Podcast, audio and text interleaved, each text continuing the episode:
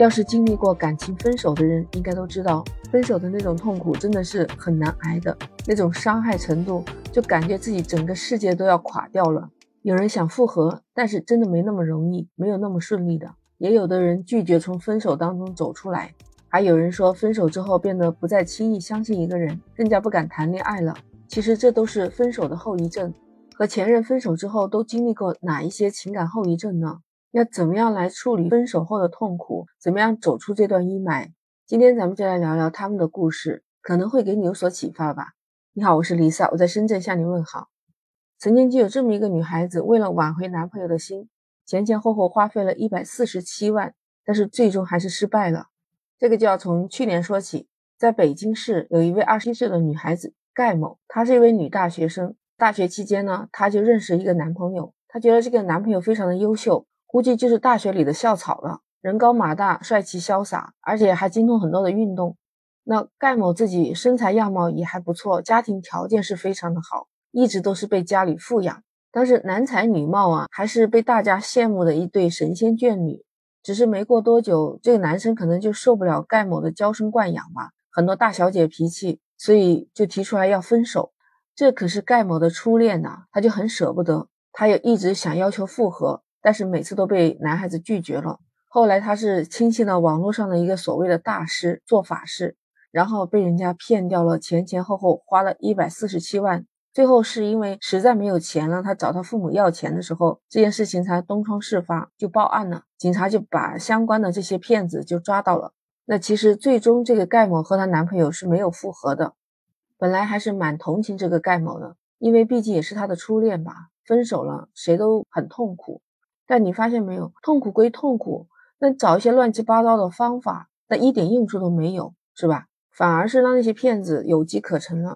盖某的这个亲身经历，也许算的是个特例吧。但是在我们生活当中，强扭的瓜不甜，都知道感情是你情我愿的。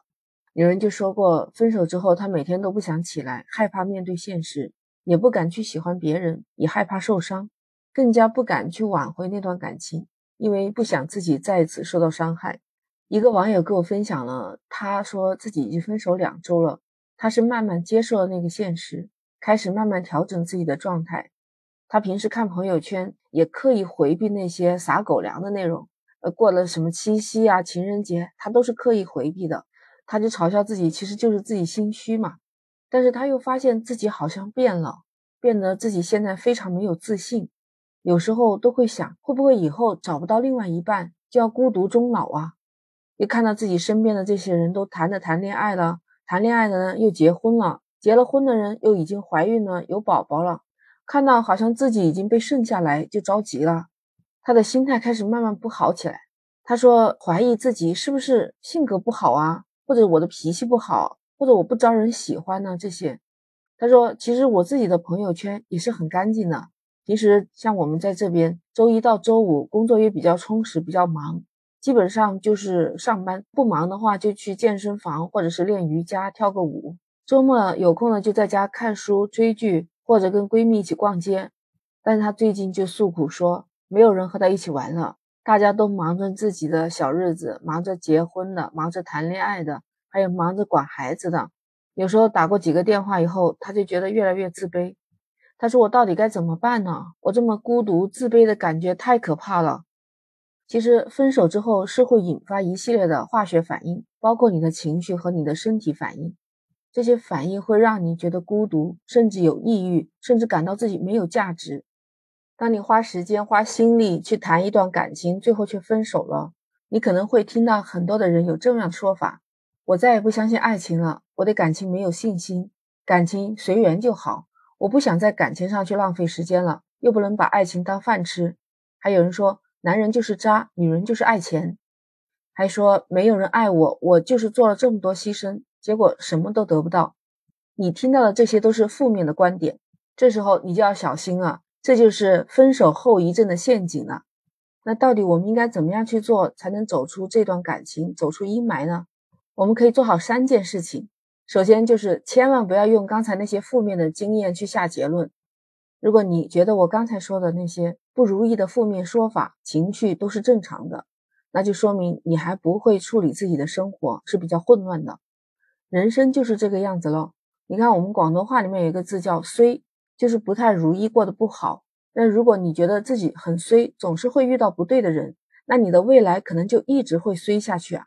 如果你总是用要牺牲自己的心态去经营感情，那在这样的情感里面，你可能一直都是牺牲者。其实你自己本身是不开心的。还有那些负面的结论，比如说帅的男生都是爱劈腿，很危险，那我要找一个丑一点的；或者是说漂亮的女生都是势利鬼，没有人是真心的；或者说我再也不跟做业务的往来了，他们太会说话了。所以最好明确这一点，我们不能带着这些负面的东西，它是没有办法让我们华丽转身的。其次就是要面对这个事情，慢慢的来，因为你是否确认你的前任是不是那一个所谓的对的人，并不重要。觉得悲伤就不要去强烈控制自己，虽然有的时候身体和情绪会很不舒服，人的自然反应是回避的，千万不要相信说什么换个发型、刷爆信用卡去买东西购物，这些就会自然消失。暴饮暴食去疯狂购物。就是在短时间内去压制自己的情感，那其实我们要面对现实，下一段感情我们还会这样继续吗？最后去学会管理自己的不愉快，包括感觉、想法和感受。你可以试着练习深呼吸，审视自己的全身，做一个冥想或者是其他有正概念的活动，让这些不愉快的感觉、想法和感受很自然的、自由的流走了。花一点时间。来承认，来感受自己的内在，给自己这个机会来释放自己的内心。记得那些毒鸡汤对你来说，其实用处和疗效并不大，更加要擦亮眼睛，不要像我开始说的那个被上当受骗了一百四十多万。其实最终救自己的还是只有自己。也许最终会有那一天，把一切看得云淡风轻啊，可以说就完全摆脱了分手后遗症，真的就重生了。今天聊了这么多，如果你还没有消化，可以收藏起来，下次继续听。喜欢就关注、订阅、收藏我的专辑。关注黎萨，黎明的黎，飒爽英姿的飒。我们下期再聊，拜拜。